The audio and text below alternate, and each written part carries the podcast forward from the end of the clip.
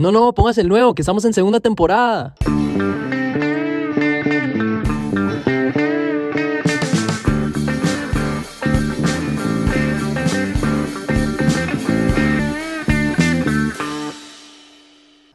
Buenas, buenas muchachos, bienvenidos a un episodio más de Mayotología. ¿Cómo están? El podcast de tu amigo, el mesero, el chamo. El... ¿Qué te, qué te puedo decir a ti? El padre. El padre cocinero, no, vale. El padre, el padre lavador de platos, puede ser. Está bien. Y sorpresa, muchachos, sorpresa. Sofía, la chef. Un aplauso. Hola, ¿Qué tal? ¿cómo están? Muchas gracias por invitarme. Bien, tenemos invitada. Ah, bueno, perdón, perdón. El podcast que te muestra o te intenta mostrar un lado casual, de, la, iglesia. Bueno, muchachos, como ven, tenemos invitada de lujo, Sofía, la Mm. chef. Bueno, pero es buenísimo porque es primera vez que hay una mujer aquí, ¿sabes? ¿En serio? Sí, bueno, sí, muy honrada. de verdad. Entonces, La primera En mujer serio, en ¿verdad? mayotología. Varias veces bueno. nos han pedido, no sé, ¿por qué no incluyen a una mujer? ¿cómo? Si tenemos Sí. mucho que decir. No, obvio, pe- pero es que queremos, pero no sé por qué. ¿por Bueno, espero que sea la primera de muchas. Claro Sí, que sí, claro que sí.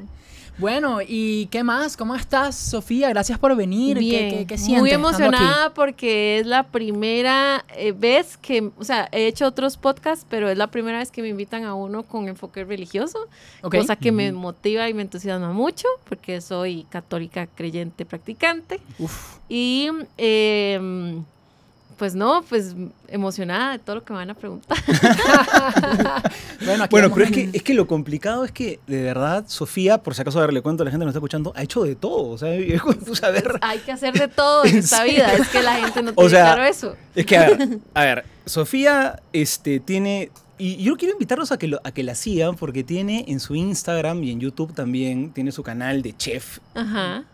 No es así, con mucha humildad, pero yo creo que debe ser de las chefs más conocidas aquí en Costa Rica, por lo menos en redes sociales. Creo Sí. que me da la impresión. Es que Ahí está. Sí. da la casualidad que tampoco hay mucha gente joven dedicándose en esto en televisión. Claro. Entonces, Tienes un programa de televisión, ¿no es cierto? Salgo en un programa de televisión de Teletica, pero es que además, no sé, como que cuando yo empecé en televisión cocinando, como que no hubo más gente joven, se paró el asunto. Y entonces los que son de chef de televisión ya llevan cierta trayectoria, pero tal vez no son tan fuertes en redes sociales porque son de mayor Claro, edad. claro, claro. Sí, aprovechando el cambio es- generacional que llaman. Exacto. Yo en lo personal te conocí a ti en la radio.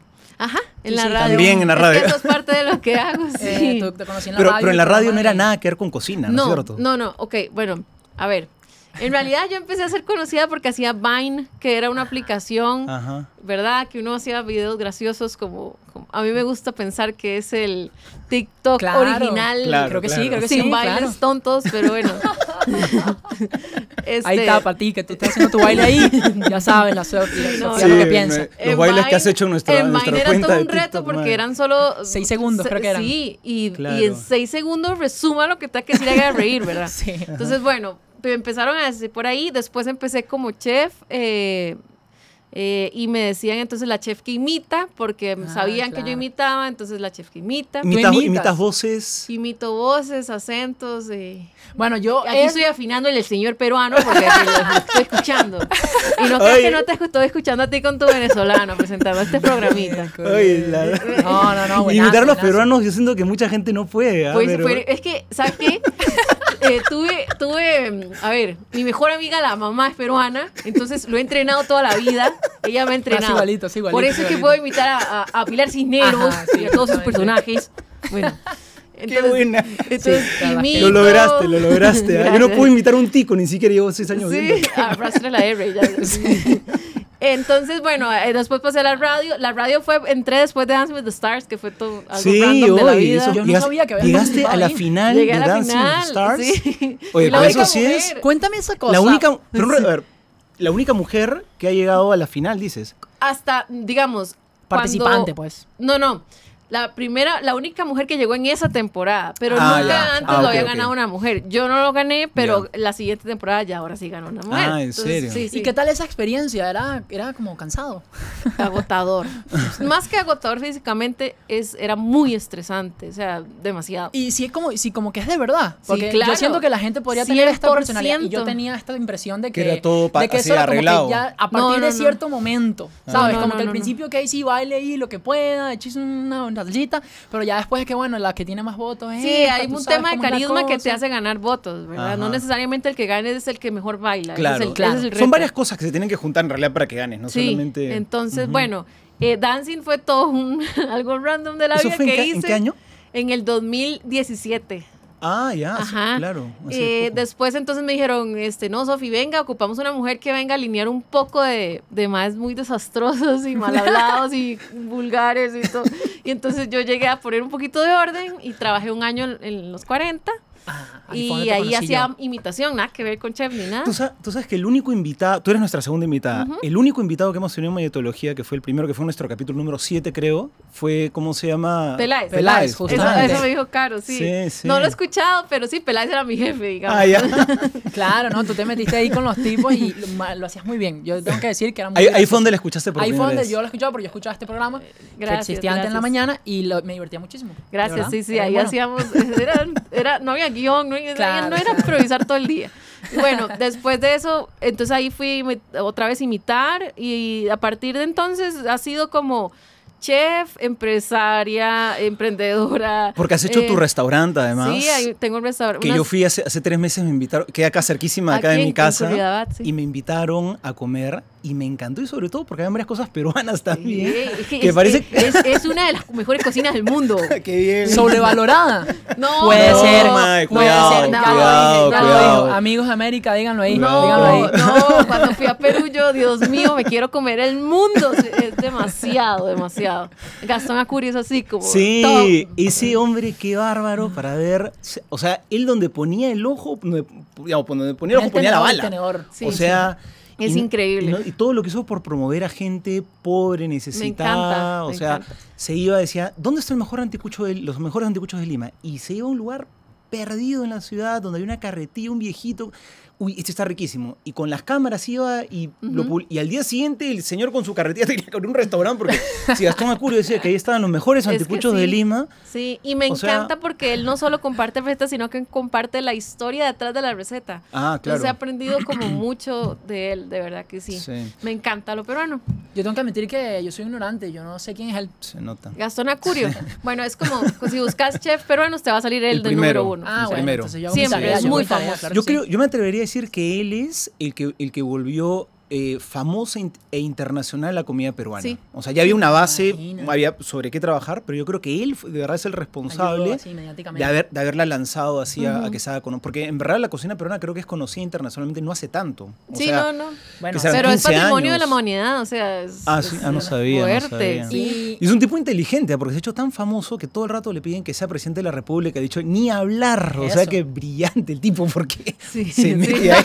Sabe que se dónde se la- mete, sí. muy bien. Eso. Sí, y cuéntame una cosa, ¿qué es lo, tú eres, ok, sí, eh, chef, empresaria, ¿qué es lo que más te apasiona hacer entonces? Imitar. En serio, de verdad. Sí, imitar. A ver, pero vamos a Ah, hacer una lista. Y doblar voces, digamos, o sea, yo, yo no lo he logrado, pero espero que algún día pueda llevar cursos de doblaje, eso se llevan en México, ahí es como Sí. la cuna del, ¿verdad? De eso en Latinoamérica, Latinoamérica. y ya algún día de mi vida doblar alguna película animada. Imagínate, una de Disney, uff. Me Oye, encanta, Pixar. o sea, pero me encanta eso. Pero ven acá, ¿cuáles son las imitaciones tuyas? Ya sabemos que la peruana, muy buena, Ah, no, venezolana, ya pasó. Digamos en dibujos animados, si fuera Ajá, así. ajá. Puedo hablar como Mickey. Mickey Mouse. En la casa de Mickey. Más. Busca su mouse herramienta. Esa, este, a ver. eh, Podemos hablar como Dora la exploradora. Ajá.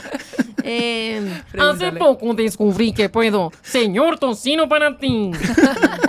eh, ¿Sabes hablar como Donald o no? no, Donald Es no. difícil, es difícil. Este, este, Phineas y Ferb. Ajá. Eh, Ma- ma- Doctora, juguetes, que cuidan los juguetes. Pero eso, pero eso de- desde chiquita, o sea, te fijabas sí, así. sí, sí. Tengo esa facilidad, no sé, no sé cómo. Yo Sí. nada más di, no sé, le escucho y yo, ay, yo le puedo llegar a esa voz. Y, y, y desde ¿Y lo practicas mucho? Imitaba a todos mis profesores del colegio y todo. Por eso yo era la que de verdad les hacía la imposible. No, no, era muy buena estudiante, pero jodía, de verdad, sí, demasiado. ¿Y te descubrieron alguna vez imitándolos? Ah, fijo, sí. Te- te hasta te pedían que los imites. Tenía profesoras cubanas, profesoras peruanas. Ve, ahí empezó todo. ¿En serio? Y entonces yo a todo el mundo lo imitaba, sí. La típica imitándola así sin el profe y de repente llega el profe así. la ve así, Sí, sí, por atrás, ¿no? Entonces, por eso es que ahora dije, ¿por qué? Porque la gente decía, ay, ¿cómo que es chef? Ah, ¿cómo que? Yo pensé que solo imitaba, o yo pensé que solo cocinaba. Entonces yo dije, ¿por qué no puedo hacer las dos juntas? Claro. Entonces ahora todo. Cocinas digamos, imitando. Sí, entonces serio? ahora estoy ¿Tú haciendo sabes, eso. tú sí. sabes que me Wow, encantó con todo cuando vi en tu Instagram, cuando hiciste la receta del pie, de, no, de- del cheesecake. De Friends. de sí, de Friends. ¿Sí? De la, me- o Ah, sea, me también. encantó porque, o sea, combinaste, o sea, para, para- bueno, tienen que verlo. Métanse al Instagram de Sofía, en verdad, para verlo. Sí, sí. Pero, ¿cómo se llama? Combinaste esa escena de Friends en la cual preparan el pie y se les cae, ¿no? Y, y- Muy buena, por cierto. y ahí aprovechas eso y enseñas cómo preparar tal cual el que usaron en Friends. Hasta salió, pareció mejor todavía que Sí, que- la, la sección se llama platillos de películas Ah, o ya. series, entonces recreamos algún platillo así memorable de, esa, de, esas- Claro. de esa película y tratamos de recrear la escena o así. Esta semana, por ejemplo, salió Toy Story. Una de Toy Story, sí he visto. Viene, eh, también hemos hecho,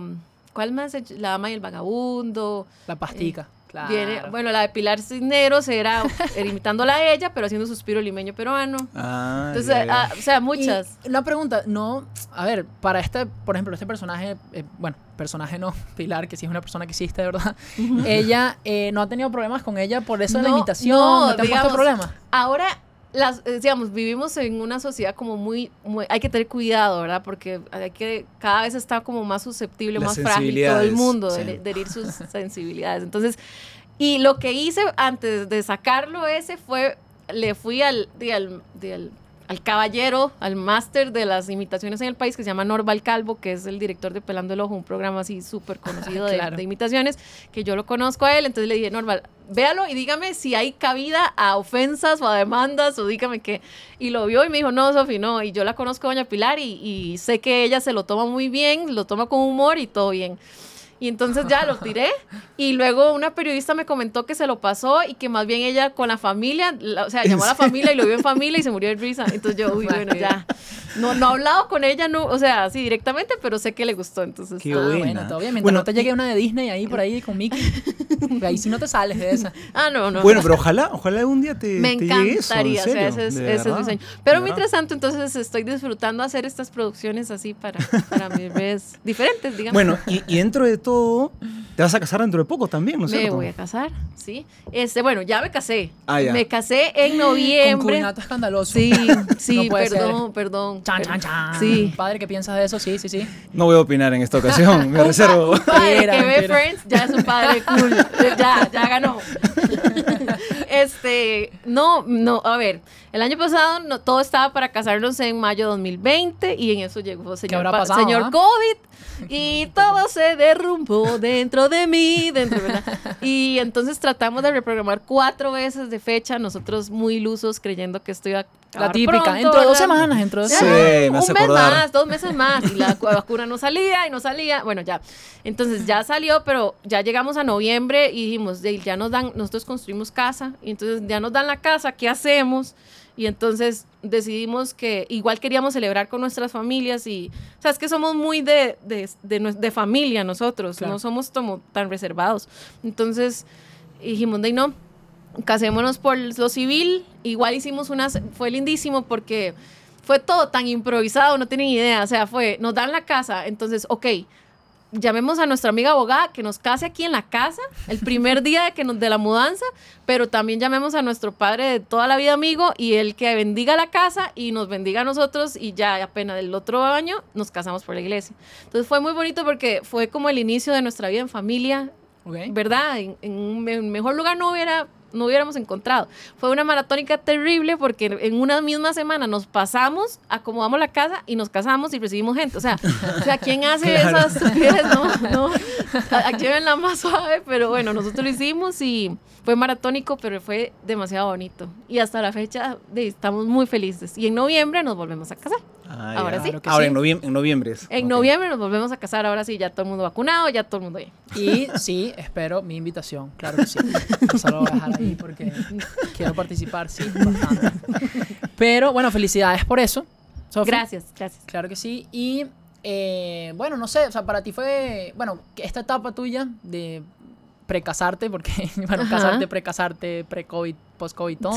Eh, ¿cómo, ¿Cómo la has vivido? ¿Qué tal? Bueno, a ver, miles de parejas han pasado por esto. O sea, yo y alrededor del mundo tuvieron que postergar sus planes y entiendo mucho la frustración porque yo el año pasado vivía eternamente frustrada de, por Dios, o sea, era en mayo y, y después no, que en julio, que, que agosto, que septiembre, que yo, Dios, ya, yo lo único que quería era de que ya vivamos juntos, tengamos nuestra familia, todo lo que nosotros ven- venimos comprando cosas para la casa desde hace años, o sea, no es como que o sea, llevamos ya, ahorita llevamos ocho años de relación. Entonces, hemos venido comprando cosas para casa y para nuestra familia desde hace años. Y entonces nosotros decíamos, ¿cuándo será? ¿Cuándo será? Y de ahí nunca se podía. Pero uno, es muy trillada esa frase de, ¿verdad? De, el tiempo de Dios es perfecto, ¿verdad? Todo el mundo lo dice como para, ay, ya, ya, cálmese ya. Pero es que en serio es así, porque la casa se retrasó tanto y en este país siempre se va a retrasar. O sea, jure lo que los ticos somos siempre todo para dejarlo para lo último. Entonces la casa se, se, se retrasó tantísimo por la lluvia. Hubo una, un mes que toda la cuadrilla tuvo COVID. Todos. ¿En serio? Entonces 22 Pobres. días frenados la construcción. O sea, no, de Uy, pobres, ojalá que todos sean. y- Bueno, todos No, todo el mundo bien. salió bien y qué todo, bueno. Y ustedes es que- viviendo con sus papás, entonces Sí. era como que, pa, no El- me eches, y no, yo te dije que era un mes No, mi papá más". no sé cómo no nos echó porque ah, no me echó a mí porque en serio no había campo porque es ya tu para hija. un sillón más, una silla, una almohada, no había campo, nada. Ah, Yo todo lo que habían comprado. Yo conquisté, ya, la bodega era la casa de mi papá. Entonces, este, terrible, pero mm, de ahí no sé, yo, si, no, si nosotros no nos hubiéramos casado en mayo, hubiéramos pasado por lo menos seis meses sin casa, o sea, Claro. terrible. Entonces, vivir casados, pero con los suegros y, ay, no, no, no. Uy, eso es En- complicado. entonces, este, de ahí todo se dio para que cuando ya nos pudimos casar fue hasta que estuvo la casa. Entonces, hay que tener un poco de paciencia y tal vez tratar de ver lo positivo de esa espera. Y ahorita la verdad es que esta espera, esta segunda espera, es como, como mucha ilusión porque ya no está ese. Todo el mundo me dice, Sofi, ¿qué? Ya tiene todo listo para la boda. Y el vestido, y la cosa, y el estrés, y el catering. Y ay, yo soy demasiado relajada. Entonces yo, Bueno, el catering lo vas a hacer tú. no, el, el- el- un chef que trabaja con nosotros, Ah, digamos. ah, bueno, Claro. claro, dándole trabajo. Pero digamos, yo Va, no a ser, pero va a ser muy exigente. pienso que es totalmente diferente la visión del año pasado cuando llegué a la primera boda a esta porque esta es como ya sé a lo que vamos, digamos, ya, ya sabemos que nos encanta estar casados, somos muy felices, nos sentimos bendecidos todos los días y ahora es nada más llegar a una fiesta, ya a celebrar, no es el estrés de los, de los protocolos y, y, y no sé, y tanto planeamiento que a veces las, las se vuelven medio bright las ¿verdad? Y, no, no, yo solo voy a ir a llegar a celebrar y poder celebrar con nuestros amigos y familiares algo tan bonito, ¿verdad? Ajá. Entonces hay que tener paciencia, pero todo pasa por ahí. Bueno, estuviste ocho años con ocho, Ocho. años. Ocho. montón. ¿Y estuvo, ¿Y estuvo muy difícil escoger o no? A ver, yo antes de él tuve otra relación muy larga desde el colegio. Lo que No pasa es viera, que- no viera, Sofi No, no no, viera. no, solo tenido dos novios en mi vida, o sea. Y con el segundo me casé. Sí, no, soy, soy- no soy noviera para nada. Pero el punto es que la- la prim- el primer noviazgo fue mucho en etapa de colegio y uno es demasiado diferente cuando está en el colegio. Es un sea, aprendizaje. Yo, sien- yo siento que, sea, digamos, bueno, uno tiene cierta edad, a veces em- empieza a tener un novio, una novia cuando es chico, cuando es adolescente, ¿no? 10 años. Creo que, que- Mentira. Adolescente. sí, sí, adolescente. Yo, sí, yo tuve unas novias a los 15. ya, digamos, está bien eso, chamo. No todo No, no, no, tú, yo solo pensé que era normal, pero, Pero no, bueno, parecer no, no, no para todo el mundo. y cómo se llama. Pero nada, o sea, de verdad es una etapa, en verdad, de aprendizaje, porque yo creo que aprender a tener una relación con una persona así implica pasar por un montón de errores Ah, sí. y sobre todo a esa edad. En serio, Sí. o sea, hay que tratar de tomar, bueno, tratar de hacerlo, tratar de tomarlo en serio, ¿no? Sí. Pero Es muy diferente. Por eso es que yo, de- bueno, si puedo dar un consejo, si este podcast lo escucha mucha gente Mm, joven, yo les digo, yo, yo- cuando yo tenía como esa edad, o 18 o 19, yo decía, a los 25 yo estoy casada y tengo no sé cuántos hijos, voy a tener cinco hijos y no sé qué, y no sé cuánto, y me caso. con- Y yo no sabía nada de la vida, o sea, no, no sabía nada de lo que me esperaba, las vueltas que iba a dar, la vida en que iba a trabajar, o sea, yo ni siquiera pensaba ser chef, o sea, nada, nada.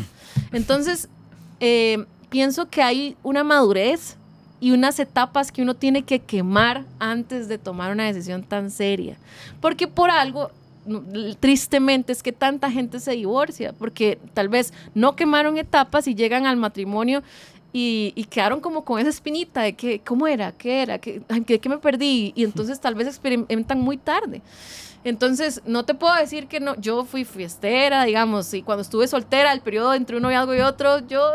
Ese sea, mes, ese mesecito y o sea, el medio. estado de cuenta de mi tarjeta era Rapsodia, Rapsodia, Rapsodia, o sea, todo. Que en paz descanse, man. Sí, terrible. Pobrecito, ya no hay. Entonces, este, era muy intenso. Ahora yo digo, ¿cómo hacía para ir, ir de fiesta, o sea, trasnochar y llegar al día siguiente a trabajar como si nada? O sea, ¿cómo hacía jamás? Pero el punto es que eh, hay, una, hay un proceso que hay que vivir y también es bueno comparar. Yo, eh, yo eso también Ajá, quisiera polémico. también es bueno comparar. Porque eh, uno, si uno está siempre desde la escuela o, de- o del colegio con la misma pareja, no sabes si hay otra, o sea, cómo son los demás o cómo, Mm, cómo piensa otra persona, qué, qué valores puede tener otra persona, y, ¿verdad? Y entonces es bueno darse ese chance de, "Mm, mira, este también, sí, ujú, ujú". sí, me quedo con, con, con estas, esto es, este es mi checklist, perfil, mi ¿verdad? Mi perfil. perfil, ese es. Entonces, eh, sí, yo creo que, que ese sería mi consejo. Y no me costó, no me costó elegir. Porque, digamos, yo empecé con Ricardo cuando tenía 23 años. Estaba muy joven. Y a pesar de la juventud, yo había hecho, después de mi primera relación, había hecho un checklist, precisamente. Y había dicho, ok, la próxima vez que yo tenga una pareja, tiene que tener estas cualidades. Claro, ya había terminado mi universidad, ya había terminado la Universidad de Costa Rica, y entonces dije, ok, tiene que tener estas condiciones. Y entonces en ese checklist yo les puedo decir cosas como, ok, como que tenga una buena relación con su familia, por ejemplo. Que tenga una relación muy cordial y de mucho respeto, etcétera, con la mamá, el papá, los hermanos, etcétera.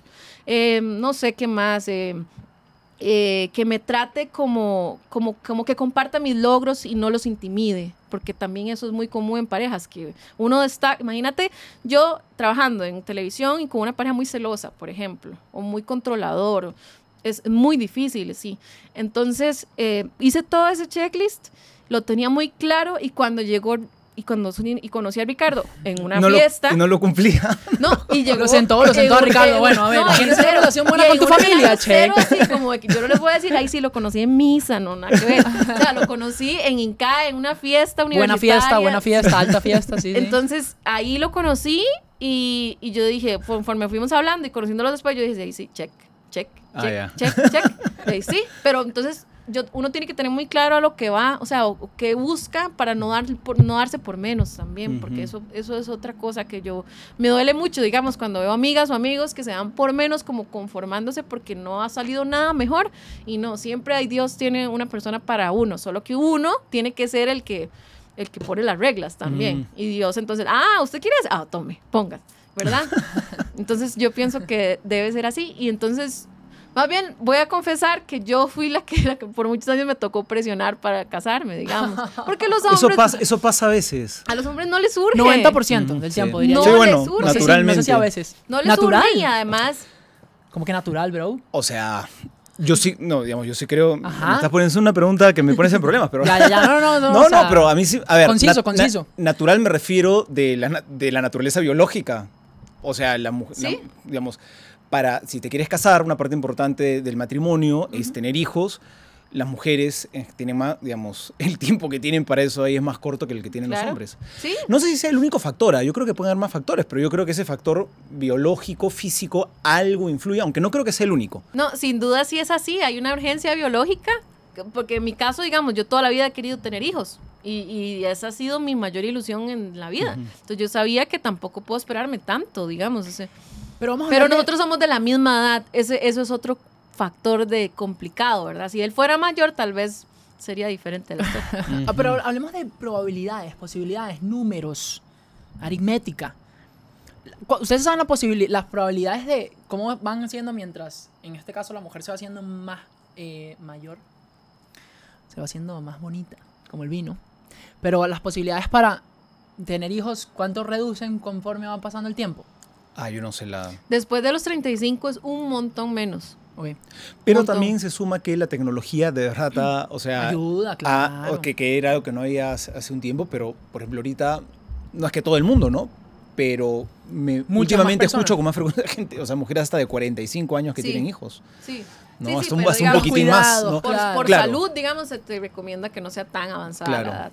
Y además que por energía. Yo tampoco, pues, yo lo, hay que corretearlos. Yo veo, mi sobrinita ahora tiene Eso es ver- medio y yo, wow, eso o es sea, no verdad. se queda quedita. Eso es verdad, o sea, eh, bueno, también el, el reloj biológico de la mujer también está en la naturaleza de la persona y, y hay una serie de cosas que también creo que biológicamente cuando la, cuando la mujer es fecunda es porque también tiene una serie de capacidades que propias de su cuerpo que Dios le ha dado que le permiten cumplir una función con mayor naturalidad, ¿no? Evidentemente, uno se vuelve más, más mayor y de hecho le va a costar más, ¿no? O sí, sea, claro. la paciencia, a veces La paciencia, la, sí. energía, no sé. O sea, verdad, uno cuando se vuelve, se va volviendo más viejo, uno aguanta menos pulgas en la vida, siento, de verdad. Sí, ¿Se entiende, sí. no? La experiencia. ¿Se entiende? Sí, sí, Sí, y es menos sea, tolerante. Tal Ajá, vez. a, eso me, a eso me refiero, ¿no? Ajá. Cállate. Entonces, este, pero bueno, en realidad, lo que pasa es que yo, creo- digamos, la vocación al matrimonio, que creo que es importantísima, también Dios la manda, ¿no? Dios la manda Ujú, y, uno, y uno- y que- uno tiene que ir discerniendo, ¿no? A mí me parece muy bonito que, que lo hayas encontrado. Ricardo, ¿se llama tú? Sí. No cierto, claro. Que Ah, haya, obvio. es que no, que haya cumplido todos tus checklists. Pero hay personas que yo siento que a veces no les, no les es tan fácil. Más bien me parece muy bonito que tú lo hayas podido encontrar así. Sí, no, no, mucha suerte. Sí. O sea, de verdad, por eso. y, Bueno, también tiene que ver mucho con, con- con la experiencia, un poquito. O sea, más allá, eh, estoy de acuerdo con lo que dices del checklist. También yo, yo lo veo un poquito diferente en, en cuanto a qué es lo que voy aprendiendo conforme voy creciendo, ¿no? O sea, también qué es lo que yo estoy dispuesto a ceder, qué es lo que no, cuáles son los famosos no negociables, todo ese tipo de cosas que uno va aprendiendo a, y, y justamente lo puedes ver como un checklist o, o no, no importa, pero creo que el, el fondo es el mismo y tú vas diciendo, bueno, estoy dispuesto a esto, estoy buscando esto en una persona, Ujú. o sea, Y Que- también hay gente que, digamos, por ejemplo, eh, yo, yo venía de, de un colegio como muy, muy ultra conservador, ¿verdad? Católico. Y estaba como un poco como cansada de, de- de la religión cuando, antes de conocerlo a él. Y cuando ya lo, ya lo conocí era como, eh, es fue como volver a, acercarse más a Dios porque su familia sí es muy, muy practicante. Y entonces como ver, ve- ya empecé a ver como el tema de Dios desde otro punto de vista porque ya no era como la obligatoriedad Impositivo. del Ujú. colegio, ¿verdad? Y sépase el Antiguo Testamento de memoria, bla, bla, bla, sino que ahora era como más voluntario. Mm. Y entonces eso también me gustó y creo que ha sido como una clave el que él sea tan creyente y que, o sea, que los dos lo seamos porque entonces compartimos muchos valores, Ujú. ¿verdad? Claro, que eso se ayudan, se facilita. ayudan. no todo Sí. el mundo es de la misma, no todas las parejas comparten la religión, pero cuando es así, sin duda hay una facilidad. Un episodio que hablamos de eso. Un ¿no? episodio, Ahí un que estuvo episodio. candente ese episodio. me gustó, me gustó, me gustó. Me, Sí, me- ¿no? me tiraron Que- duro, por cierto, pero, sí. pero me gustó. Claro, que la pregunta era, ¿se pueden tener novios de otra O sea, bueno, desde que se puede, se puede, obviamente, ¿no? Pero ¿qué, ¿Qué tal, qué- qué pensamos, no? De tener novios de otra... Pero esa... Es decir, un reto, porque yo creo que, este... O sea, hay, claro, hay una un checklist que uno puede tener, ¿no es cierto? Y ahora, también uno se puede encontrar con una persona que no cumpla con todos los... Este, Sí. Porque hay una, una cosa que a mí me parece bonita, justamente creo que es el sentido del noviazgo, es que se van trabajando cosas, ¿no? O sea, Uy, sí. claro, se eh, y, y se Yo, van por trabajando ejemplo, cosas... fui la primera novia de, de mi esposo. Ah, ¿en serio? Nunca había tenido. O sea, había salido con un par de muchachas, pero novia, novia, así formal, largo plazo, nunca. Te estuve esperando. Entonces todavía Que más. el- sepas. Ma, Entonces imagínate el mentira. contraste de alguien con tantos años de novio y, y otro con nada, cero experiencia. Claro. Y entonces, o sea, fue, fue interesante, pero, pero se se puede. Imagínate No, la cantidad de cosas que el mal embarró. Ser, ¿no? el mal sí, no Sí, sabía no. nada y es como que, puta madre. No puede Se ser. nota que no has este tenido novia. No sabe nada. Sí. No, y con Qué la risa. familia y todo, era la novedad de wow, tiene novia. Ah, no. Nos falta la tía, la tía. Ay, hijo, qué bueno, porque ya pensábamos. No, puede ser. Y la tía que. Y tu novia, cada fiesta Sí, distinta. sí, No, sí. no, no. Entonces eso fue interesante, pero sí, sí hay, un, sí algo muy cierto, digamos, eso que les decía que nosotros venimos comprando cosas, por ejemplo, para la casa desde hace muchos años.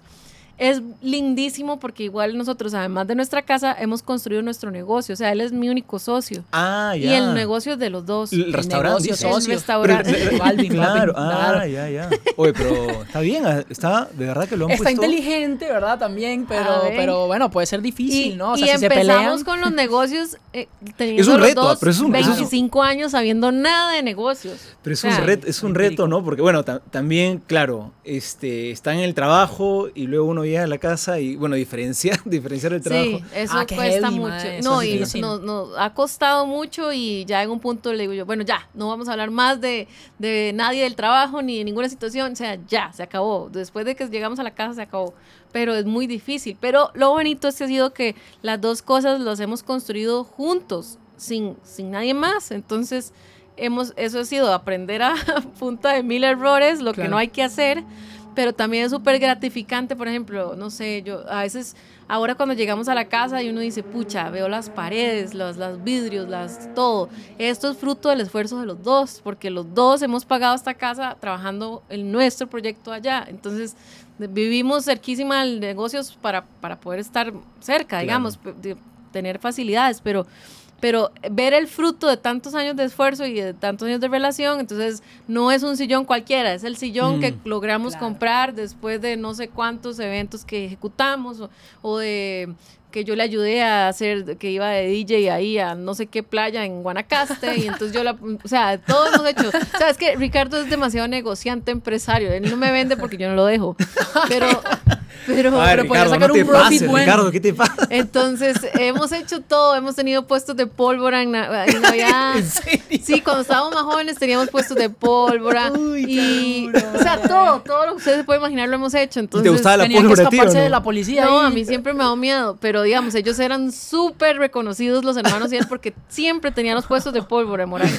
Ya hace años no, pero por dicha, porque era mí lo que quiero, lo que quiero, yo quiero que la pólvora, pero me, me- nueva lo viejo y ahora ya no me gusta. Antes me encantaba. Ya sí, no, no, ya era, no mucho. y era el 24 y el 31 estar ahí hasta medianoche vendiendo y reventando eso. No, no, no. Ya ahora por dicha ya no, pero las, son etapas, son etapas, pero todo lo que ustedes se imaginen ya lo hemos hecho, pero ha sido Y bonito lo que poder viene, lograrlo. lo que viene por vender. Ah, sí. Capaz, Sí, se sí. vienen cosas buenas por ahí. Pero bueno, muchísimas felicidades, Sofi, por esta etapa. Gracias por compartir tu, tu experiencia y te deseamos lo Gracias, gracias. mejor en esta etapa. Sí, ¿verdad? Qué bonito. Nosotros también queremos hablar de otro temita, Sofi, contigo. Ujú. Y que nos gusta muchísimo, que lo pensamos eh, bastante, que era eh, acerca de la alegría en tiempos de adversidad. Ujú. ¿Y por qué? Porque, y aquí yo el otro día estaba en TikTok, de hecho. eh, no voy a decir perdiendo mi tiempo, pero ya tenía como tres horas y eran las dos de la mañana. Estaba muy interesante lo que estabas viendo, seguramente, Y eh, más justamente vi un video de un, de un tipo que, que él decía como eh, esta teoría del sufrimiento, de nosotros sufrimos y, y- y- pero sufrimos para algo mejor y sufrimos cosas así, Ujú. es una vaina que, que creó la iglesia y que esa vaina no es así, ¿no? Ujú. Entonces, más allá de, de- de si es verdad o no, quién lo haya creado o no, a mí sí me generaba muchísimo como esta, me resonaba en la cabeza como esta pregunta, ¿no? O sea, ¿por qué, por qué vemos como algo bueno el, el sufrimiento? No, tan- no tanto el sufrimiento, sino como el tiempo de adversidad, Ajá. como por qué, por qué nosotros podemos tener alegría ahí, o sea, cómo se, por qué, ¿Y cómo se logra? Sí. cómo se logra. Pero ahora es, distin- es distinto, ¿no? Verlo, algo, verlo como algo bueno de poder tener alegría a pesar del sufrimiento, ¿no? Creo, creo que son cosas distintas. Sí, Ah, puede sí. Sí, es, es la, es la frase de el dolor es inevitable, el sufrimiento es opcional, Ah, ¿verdad? ¿sí? Y eso es totalmente Bueno. cierto. Sí, ese fue el Ujú. cierto. Sí, yo creo que sí. ¿Cómo llevas? Claro, depende mucho, o sea, claro, el dolor de que vamos a pasar por ahí de todas maneras. Asunto- la pregunta, para mí la gran pregunta es cómo lo vas a llevar. Ya que vamos, ya que es un lugar por el que vamos a pasar de todas maneras, ¿cómo lo vas a llevar? Ujú. ¿No? Por O ahí sea, otro tiktokero decía que el dolor te, te- te hace Es sentir increíble, vivo. es increíble, ¿no? Era la referencia de nuestro mundo, ya no es el filósofo, no, ahora es el tiktokero. Bueno, no, pero los tiempos Con- cambian. sí, cambia, Está bien, claro. está bien. con los tiempos. TikTokero 2021. Bueno, pero este mae decía que eh, el dolor nos ayuda a sentirnos vivos. Pero cuando uno está en los tiempos más alegres, uno normalmente no se da cuenta. Cuando, cuando pasan los momentos buenos y llegas al momento doloroso, el momento más feo, es cuando te recuerdas de los momentos buenos. La típica frase, somos, éramos felices y no lo sabíamos. Ujú. Mm, Sí, también es cierto, También, también. Sí, sí, es muy cierto. Sí, em, A ver, yo no tengo como el- la, la receta, no, no te la puedo dar en gramos y en tazas y en cucharaditas. Esa sí. Otras cosas sí, pero Sí, esto no. o- pero, pero sí puedo decirles un poco de, de qué ha sido para mí. O sea, yo, yo tuve una cirugía cerebral, un tumor en 2016, un año antes de Dancing. Eh, me salió un tumor de la nada, me empezó un dolor de cabeza muy fuerte y entonces me operaron y por dicha era un, un benigno y todo bien y ya, lo quitaron y súper bueno los médicos de la caja y todos los que me operaron. Pero el punto es que, eh, de hecho, cuando fue la final de Dancing, yo decía, hace un año yo estaba aquí, en una, yo estaba en el Calderón Guardia, en una cama, viendo la final de la temporada anterior. Y las enfermeras se peleaban de quién iba con uno y quién iba con el otro. Y, y, o sea, yo jamás se me pasaba por la cabeza que yo iba a llegar ahí. Y el, día, y el año siguiente estaba ahí sin ninguna secuela, sin, o sea, nada, o sea, un milagro. Y yo, wow. Y, y tirándome por los aires, que lo tiran los bailarines ahí, las mil vueltas y piruetas. y yo, bueno, el punto es que después de eso ya pasó dancing, entré a, entrar a, a trabajar a la radio y yo entré en enero y justo en enero tal vez tal vez haya coincidido con una época de demasiado cansancio y demasiado estrés, porque yo en parte acepté trabajar en radio porque ocupaba un salario estable, porque cuando emprendes no tenés estabilidad. Ujú. Claro. Entonces, nosotros abrimos justo cuando se acabó Dancing. Entonces yo decía, ¿de, quién me, ¿de dónde saco un salario para vivir? O sea, Mm. mientras uno al principio trabaja por los demás, nada más. Entonces yo dije, bueno, entro a la radio y me divierto, pero, pero, pero ahí tengo un salario. Entonces yo trabajaba todos los días, desde las 6 de la mañana que entraba hasta casi las 10 de la noche que terminaba de dar clases a veces. Entonces era demasiado cansancio, demasiado. Y eh, justo en ese año me empezó un dolor que es un dolor crónico que me acompaña hasta la fecha, que es un dolor en el sector izquierdo de mi cabeza. Es, parece que puede ser algo normal en gente que tuvo un tumor como el mío, pero digamos, el punto es que me, eh, con neurólogos, con todo tipo de especialistas y pruebas y no han dado con el origen exacto. Entonces yo, o sea, me he acostumbrado a vivir con el dolor de cabeza. O sea, yo ahorita podría estar aquí hablando con ustedes y me da, y, y lo que yo siento es como que son 15 segundos de, Dios mío, me voy a morir del lado izquierdo y no puedo ni respirar. Si voy manejando tengo que orillarme, si corro tengo que detenerme, o sea, porque pues, se me altera. Pero ya, cuando pasa es como, ya, todo el mundo se me queda quedando como, ya. O sea, es que es totalmente impredecible. Claro, aleatorio.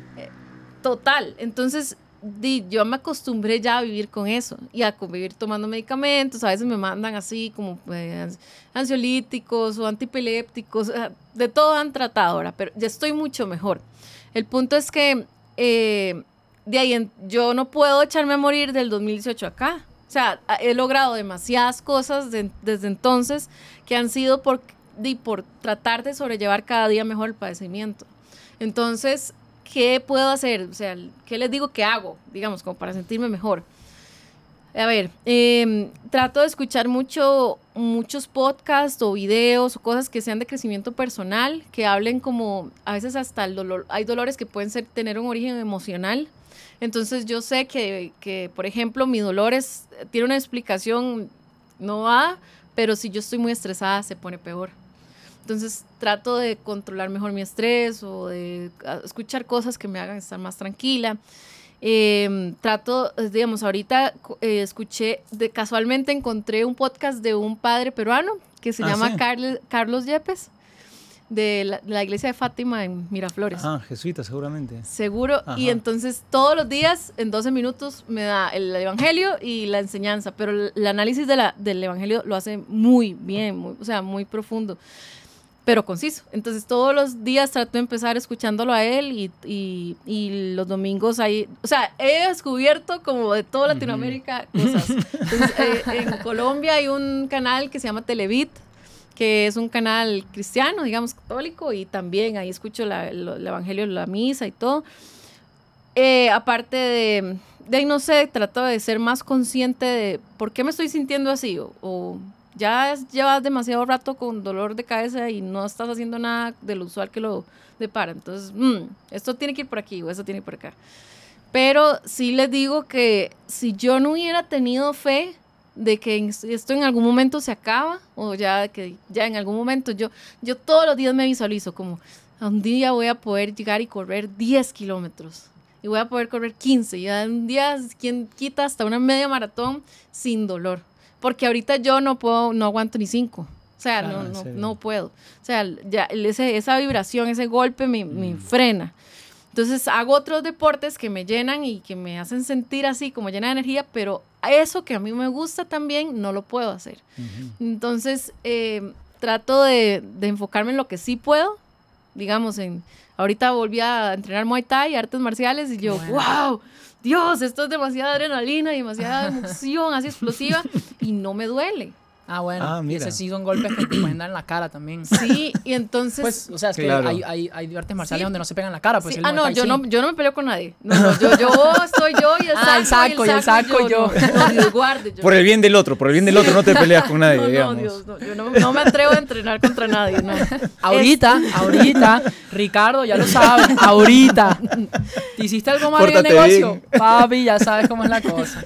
Entonces lo que trato es eso, de concentrarme en lo que sí puedo hacer y todos los días trato de ser más agradecida que el día anterior. Entonces agradezco hasta lo, lo que ustedes se pueden imaginar. O sea, gracias porque puedo tomar agua, por ejemplo, porque cuando estás en una cirugía como la que yo llevé, no te dejan los días posteriores a la cirugía tomar agua. Te dan un vasito así de la caja de Todo era, cartón, todo que yo no tengo. por, por- No, este, como parece que hay un fallo renal que es muy común en pacientes que tienen un tumor de hipófisis, entonces no te dejan por o sea, controlarte el te nivel de orina. Entonces es así, un vasito así de ¿Qué? cartón que dice Caja Costarricense del Seguro Social y usted cuando, o sea, cuando me llegaban con ese vasito yo desesperaba porque la cirugía es por la nariz. Entonces, imagínate todo el día uno respirar por la boca, se le seca, Se le o sea, seca, terrible. claro. Entonces, yo, cuando me daban el vaso, yo, Dios, esto se me haga un manantial que no que me dure toda la vida. Entonces, yo todos los días Gracias porque puedo tomar agua, gracias porque puedo respirar, gracias porque me puedo mover, gracias porque puedo caminar. O sea, todo trato de agradecerlo porque creo que eso me, me atrae más san- sanación, no sé, no es como, como Claro. más cura. Creo que Sa- ¿Sabes qué pienso? Eh, me, me parece bonito lo que cuentas porque esta- eh, muchas personas piensan que la alegría es simplemente un sentimiento que brota espontáneamente. Es verdad, hay cosas que espontáneamente te dan alegría, ¿no? Si bien es eso, pero yo creo que la alegría también es una virtud, es decir, es, un, es una, una buena disposición, un, un buen hábito que se gana por, eh, digamos, a- digamos por, por el ejercicio. Es decir, una persona alegre yo creo que es una persona que se ha habituado a, a poder, a poder ver lo positivo de las cosas, por ejemplo, a, a darle el peso a lo negativo, pero el peso que le corresponde no más de, de lo que le toca. Este, una persona que puede dar esperanza a otra persona, pero eso ahí no es simplemente algo que se siente, es algo que yo creo que uno construye también. Sí, yo creo que es bonito porque en serio, a veces cuando este a veces cuando uno pasa por momentos y está muy triste, ¿no? A veces uno dice, sí, es que es culpa de los problemas, no de las circunstancias. Es Ujú. verdad, en parte. Una Ujú. parte sí. Pero otra parte también es, bueno, pero también hay una parte que tú construyes, ¿no? Y hay unas, unas disposiciones, unas virtudes que tú ganas. Yo creo que la alegría es una virtud que uno puede ir ganando, ¿no? Y que, que uno va ganando en parte con, con- con esfuerzo frente a las, a las situaciones, ¿no? Y, y, y perdóname una, una cosita más solamente. Y lo otro que, que también, no sé, desde mi perspectiva también, ¿no? Pero para mí yo creo que también me da una gran diferencia cuando alguien está pasando por un problema difícil y tiene un soporte espiritual también del cual Ujú. sostenerse, porque en serio, con puro positivismo nomás, yo siento que no es suficiente. O sea, Sí, vamos, sí. vamos, vamos, ya, ok, bacán. Pero a veces sientes que las fuerzas te faltan, ¿no? Y a, puro, a, a pura punta de vamos, vamos, vamos, ya, pero eso siento que a veces tiene un límite, ¿no? Yo creo que Sí, cuando sí. hay un soporte espiritual también, ahí hay una, una roca así en la cual Ujú. apoyarte, que yo también creo que es, no sé, que hace diferencia. Yo creo que sí. eh, a ver, no, no he vivido una situación tan, gracias a Dios, tal vez tan, tampoco. tan, tan fuerte así. Pero creo que también un- el primer paso. O sea, es como las típicas etapas de- del, del. ¿Cómo se llama esto? Del. El grieving, ¿cómo se dice en español? Se me olvidó. El. Bueno, X, la- las etapas. No lo tenemos, de- a, no lo tenemos a no Lucas lo tenemos para a que... Lucas para que nos diga así en español. Pero eh, me imagino que también tiene que haber una etapa en la que tú tienes que aceptar, por ejemplo, ¿no? O sea, una aceptación de, de Ujú. cuál es tu problema, ¿no? Y, que tienes un problema. Y que eso te ayuda también a, pues, a ponerte los pies en la tierra y a decir como, bueno, Sí. tengo esto y bueno, esto tengo que salir adelante con esto. Y habrán otras, te- otras etapas que nos ayudan justamente a sobrellevar la adversidad. Mi pregunta tal vez aquí vendría siendo que cómo nos ayuda hasta cómo nos ayuda a nos ayuda o en tu caso cómo, cómo te ayudaba tal vez esa alegría que tal vez podías sentir en ese momento para la adversidad que estás viviendo, ¿no? Porque a veces uno, uno podría sentirse en un momento tan fuerte así, eh, ay, ¿de qué sirve, no? O sea, Sí, es que, eh, a ver, ese ejercicio, eh, hay que ejercitar la alegría, exactamente eso que decías. Y creo que la, que la forma más fácil es empezar siendo agradecidos, porque cuando Sí. uno empieza a agradecer cosas tan básicas como tomar agua, y uno dice, pucha, sí, puedo tomar agua, ay, puedo hacer esto, y, y tengo esto, y tengo una casa, y tengo un, y tengo un esposo, y tengo, o sea, uno se da cuenta de que de verdad es muy bendecido, tiene mucho más de lo que necesita. Entonces, cuando estás consciente de las cosas que tenés, entonces ya empezás como a bajarle, restarle importancia a Mm. las cosas que no tenés o, o que, Ujú. ¿verdad? Que te restan calidad de vida. Entonces, ese ejercicio de gratitud es demasiado.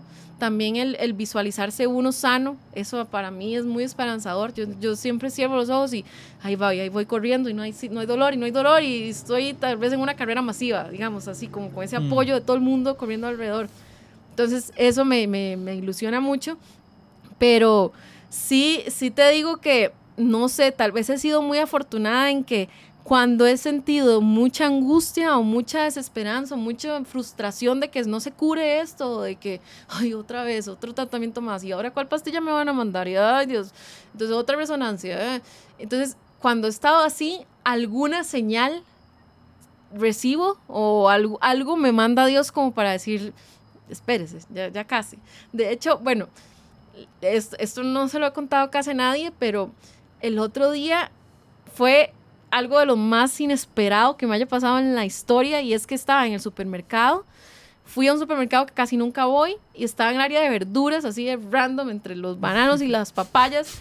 Y yo estaba ahí y se me acerca una señora y me dice, Sofi, es que, em, qué lindo, usted es Sofi, ¿verdad? Pero a mí, digamos, es algo normal, digamos, que la gente me reconozca y se acerca a saludarme. Entonces yo, ay, sí, ¿cómo está? No sé qué. y te reconoció con mascarilla y todo. Sí, sí, sí. Wow. Entonces me dice, Alta "Usted es fan. Sofi". Y me dice, es que por fin la conozco, qué ilusión. Yo la sigo en Instagram y sigo lo que hace con Ricardo, todo lo tonto. Y entonces me dice, bueno, me dijo un montón de cosas, pero me dice, es que qué lindo verle, eh, conocerla personalmente, porque Dios me ha, me, ha, me ha dicho tantas cosas de usted. Entonces ya, ¿verdad? Yo me quedo como, "What the- yo qué le ha dicho, ¿verdad? Entonces me dice, Esta señora y entonces yo, loca. ¿en serio, verdad? Yo, no, pero en serio, era una señora totalmente normal. Claro. Entonces me dice, vea, yo tengo un don, yo puedo hablar, Dios me habla a mí y yo le digo, yo doy el mensaje que Dios quiere que yo le dé a las personas, no estoy loca, no quiero asustarla, no, nada más quiero que sepa. Me dijo un montón de cosas, pero en parte lo que me dijo fue, usted tiene muchas preguntas, ¿verdad? Y usted le estaba haciendo a Dios muchas preguntas. Pero es que era fuertísimo porque la señora cerraba los ojos, escuchaba y luego me hablaba. O sea, era en medio de los bananos y las papayas, ¿me entiendes? Entonces la señora cerraba los ojos, hacía un, unos segundos de silencio y me hablaba. Me hace, me dice Dios que usted tiene muchas dudas. Y yo, ajá. Y que él ha estado preguntando mucho. Entonces yo, ajá, porque muchas veces yo le digo, ¿por qué esta vez no se ha servido? ¿Qué? Tenía demasiada esperanza en tal tratamiento y no, no me hizo nada, no sentí ninguna diferencia. Y entonces me dice, ok, dice Dios que ya, que a partir de este momento deje de hacer tantas preguntas y aprenda a escuchar. Porque él está hablando, pero usted no está sabiendo escuchar. Entonces yo, oh, wow. Entonces me dice, le está hablando, pero quiero que sepa que su preocupación, que es su salud, a partir de ese momento Dios se está encargando de eso. Porque Dios es el único, o sea, si, si usted se va a curar es porque viene de Él. Y yo ya sé que usted se va a curar porque Él viene de Él. Y él me lo está diciendo, pero quiere que usted de rodillas le diga que le entrega su salud y que le entrega su sanación. Y ya, crea, crea firmemente en que así va a ser. Bueno, me dijo mil otras cosas fuertísimas. La señora sabía de qué lado de mi cama yo, yo dormía, dónde estaba mi ángel de la guarda. O sea, fue impresionante. Yo, yo lloraba en medio del supermercado y la gente se me quedaba viendo y yo, Dios mío. Y ya, ¿verdad? Se fue la señora, me llenó de una paz que no les puedo explicar. Eso fue hace como 22 días. Y la señora se fue y en eso ya como a los 15 minutos yo termino de hacer mis compras y me da un dolor de un episodio o uno más. Entonces antes yo lo hubiera visto como, ay, otro más de los interminables, otra vez esta cosa jodiendo. Y no, lo vi como uno de los últimos. A partir de ese momento, yo, wow. Y entonces ya llegué a mi casa, eh, le conté a mi esposo todo lo que había pasado y no sé cuánto. Digamos, el promedio de episodios que me daban diariamente hasta ese día eran 15 episodios. 15 por lo menos cada día de 15 segundos, súper dolorosos, súper fuertes, a veces no puedo ni nada. Y a partir de ese día les digo que el promedio es de dos y hay días en que ni siquiera he tenido.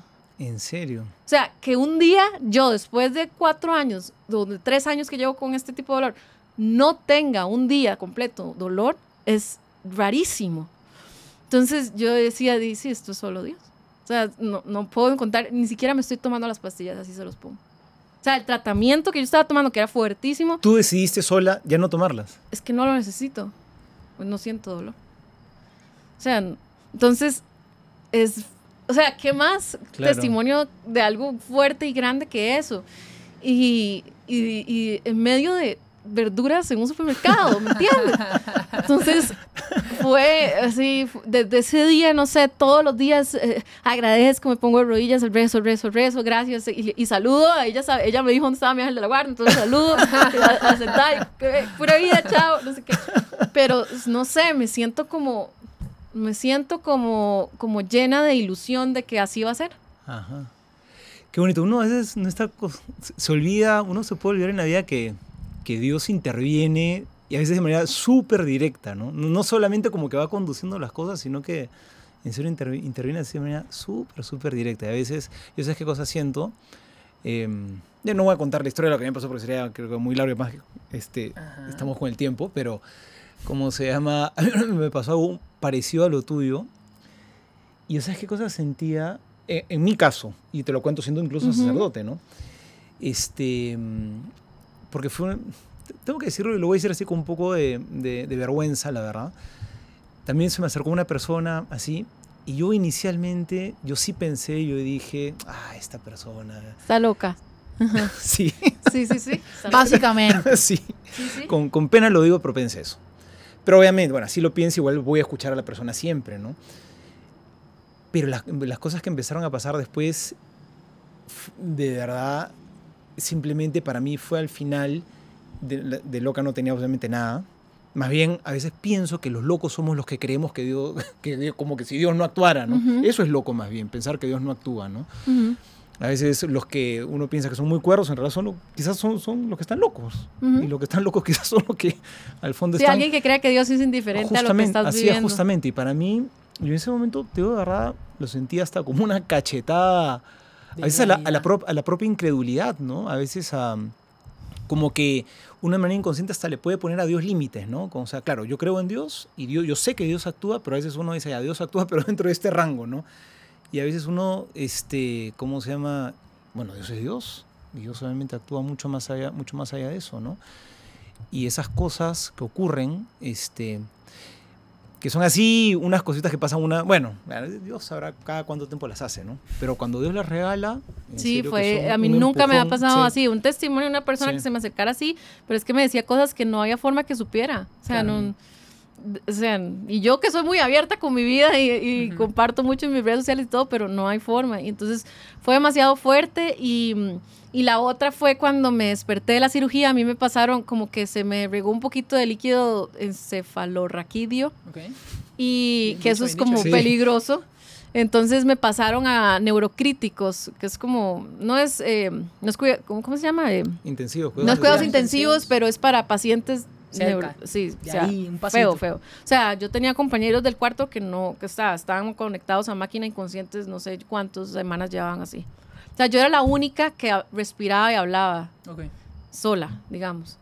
Entonces, cuando yo me despierto ahí, veo aquellas, es- yo sentía ahí como que se me, como que se me aspiraba la vida, como, como en medio de tantos cuerpos así inertes que sí tienen vida, pero que están ahí dependiendo totalmente de una máquina o de una señora que se, había tirado de un puente para suicidarse, un señor que había tenido un accidente de eh, carro súper fuerte, una muchacha de 14 años que no sé qué era lo que tenía, pero por más que intentaban que comiera, lo que sea, ella estaba como muerta en vida. Entonces yo, esos eran mis compañeros de salón. Entonces yo los volví a ver y yo decía, no me dejaban levantarme ni sentarme ni nada, sabía que estar totalmente acostada. Entonces yo los volví a ver y yo decía, pero es que yo estoy bien, pero es que sáquenme de aquí, vea, yo, no, yo véanme, yo hablo, yo, yo más bien molestando todo el día, ¿verdad? Y esto es tan necia, ¿verdad? Ya, cállenla. Y yo, pero es que yo estoy bien, yo estoy bien, yo estoy bien. Entonces en esa angustia de vean los que me acompañan y vean lo que me acaba de pasar y la cicatrización y todo eso feo, En el, esos días que me operaron, hubo como un huracán, una cosa horrible, una tormenta tropical espantosa aquí en el país.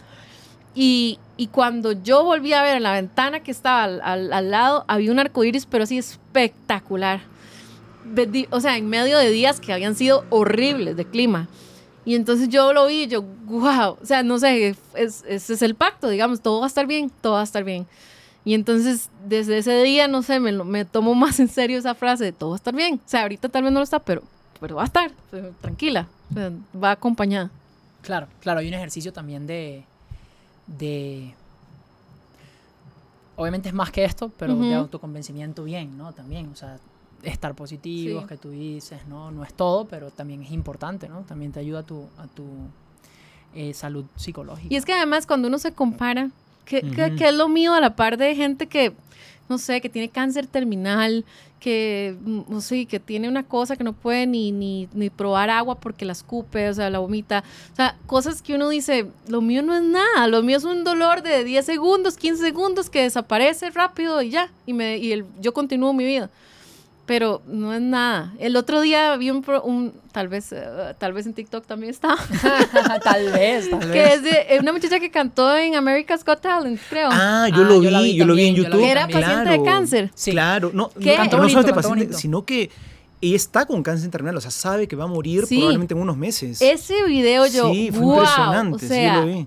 que vea la actitud y el talento Claro. y toda la dulzura con la que Sí, cantó, a pesar de su dolor. Eso, yo decía, Dios mío, es demasiada fortaleza. Y también un día de esos, otra, otro podcast que he escuchado de una señora que tuvo cáncer y que de, de mama, y ella decía, si los médicos tienen control de todo, de los tratamientos, de la, de la quimioterapia, de las medicinas, todo eso, y lo único que me piden a mí es que tenga buena actitud, eso es lo único que yo tengo que poner de mi parte, ¿cómo no lo voy a poner? Claro. Entonces lo ponía así, yo sí, tiene toda la razón, o sea, A mí, esta chica de este video me llamó la atención. Ahorita no me acuerdo qué fue exactamente lo que dijo, pero me llamó la atención, de verdad. Dijo una frase. sí, sí, dijo, dijo, eh, estoy bien, Eh, eh, cuando, eh, I'm fine, le decía, Sí, y la dijo canción algo- se dijo- decía, no. ah, no, it's okay, Eh, es Esa que era, esa era la canción que cantó, Ajá. que ella compuso. Que ella lo compuso, además. Pero no, al final, cuando terminó la canción, en la parte que Ajá. habla con los jueces, lamentablemente no me acuerdo qué cosa Ujú. dijo, pero me llamó la atención porque me transmitió mucha sabiduría. Una persona sencilla que transmitía mucha sabiduría y a veces siento que cuando uno pasa por esas situaciones difíciles, en verdad uno aprende y brota una sabiduría que a veces uno solamente la palpa cuando uno ha tocado fondo, ¿no? No, y que ella decía, it's okay, y el, y el- y el juez le decía, ay, perdón, perdón, le pregunté algo que estaba, o sea, inapropiado, ¿verdad? Porque le recordó que estaba enferma y ella, no, no, it's, It's okay. okay, sí. O sea, to- todo está bien, o sea, tuve que pasar por esto, pero, pero estoy aquí, estoy bien. Ahorita estoy bien. Y que llegara sola, sin familia, sin nada, ella, Sí. ella valiente. O sea, wow. Y se la es- toda flaquita, o sea, está, Sí. está muy afectada por Y por eso yo digo, o sea, si uno se compara, o sea, ¿de qué te quejas? O sea, de, de nada, de nada. Claro. Hay gente mil veces más, más, más agobiada por tantos problemas y, y de ahí, no, ahí los ves sonriendo y felices y todo bien. Así mismo, pero Está bueno. bien, Sofía, qué está bonito, bien. de verdad, muchas gracias. Muchas gracias por En venir. serio. Eh, vamos a dejar todos tus links, todas tus cosas por aquí gracias. abajo para que, para que se, le- se metan al, al- al perfil de, de Sofi. También, no se olviden, suscríbanse a Mayotología, por favor, a YouTube. Síganos en Insta. Tenemos TikTok. Por ahí, serio? claro. El chamo, el chamo, el chamo se que hace los bailes, por si acaso. acaso. ¿Y qué tipo de baile? Ah, bueno, es Tienes que verlo, el chamo. wow, eso- Eh, muchísimas gracias otra vez por, por estar aquí. No, En verdad que fue gusto. gracias a ti por conectarte, por vernos. Eh, de verdad que la pasamos muy bien, muy buena conversación. La primera invitada mujer y esperemos que hayan muchas La más. primera claro de sí. muchas, La así debe de ser. muchas. Sí, sí, sí. Te agradecemos mucho, gracias padre también, gracias a, a nuestro productor, Lucas. eh, Lucas, te la perdiste. te la perdiste. Tal vez me gustó más sin ti el podcast. Lo voy a dejar ahí. Buenas noches. Los muchachos. comentarios. No, muchas gracias, de verdad. Chao. Muy honrada.